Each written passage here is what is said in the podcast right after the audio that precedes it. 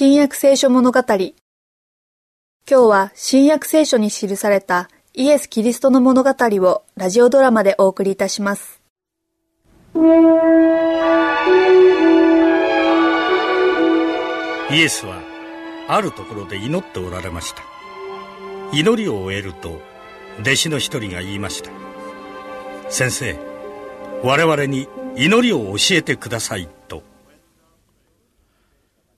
祈る時には偽善者たちのようにするな。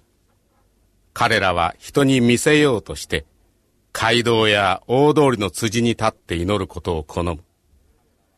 よく言っておくが彼らはその報いを受けてしまっている。おお命の創造者なる神よ。慈悲と力に満ちた神よ。あなたの民を守るために末長い助けを与えたまわんことをお祈りします。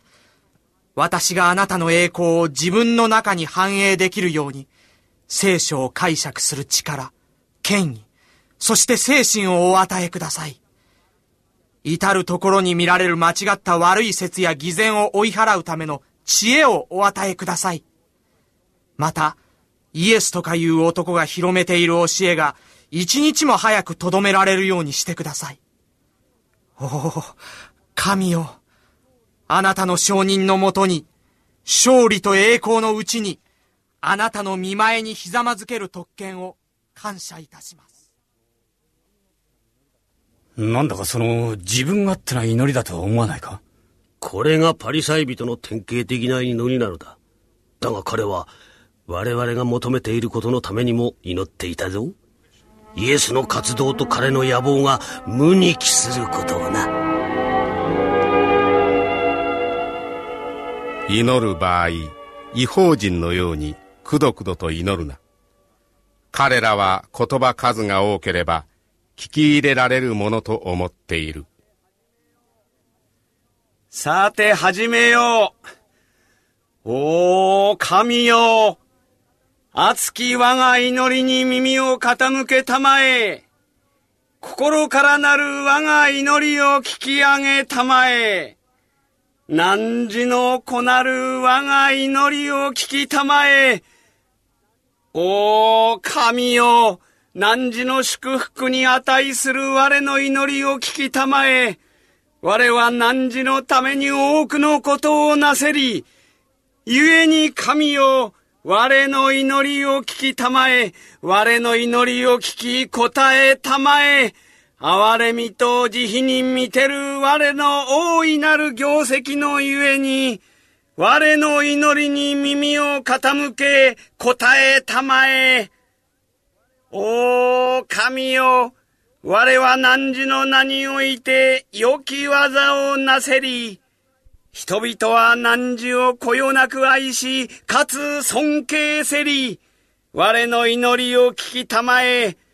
貧しき者に多くの施しができるように、我に大いなる富を与えたまえ。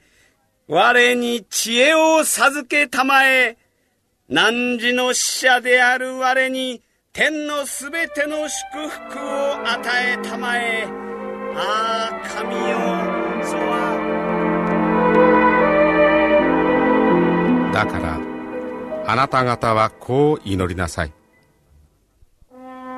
天に増します我らの父よ。願わくは皆をあがめさせたまえ。御国を来たらせたまえ。御心の天になるごとく。地にもなさせたまえ。我らの日曜の糧を今日も与えたまえ。我らに負い目あるものを我らが許すごとく我らの負い目をも許したまえ。我らを試みに合わせず悪より救い出したまえ。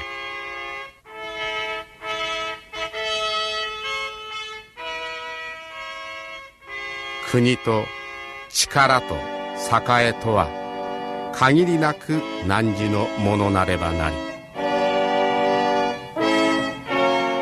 アーメン。